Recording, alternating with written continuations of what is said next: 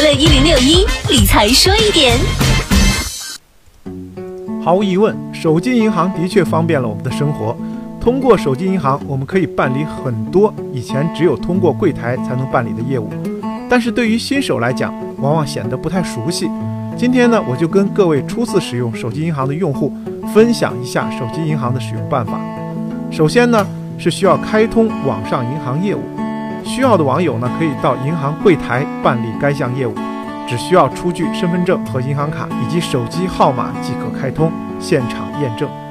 第二，手机银行客户端的下载，确保手机银行业务正常开通后，就可以在网上下载手机银行客户端，直接在相关的应用商店里搜索并下载相关银行的手机客户端即可。第三，将手机通过 USB 数据线跟电脑连接，同时打开手机当中的 USB 调试开关。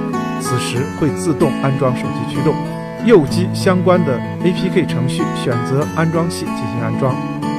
第四呢，打开手机的数据开关，然后运行手机中的银行客户端。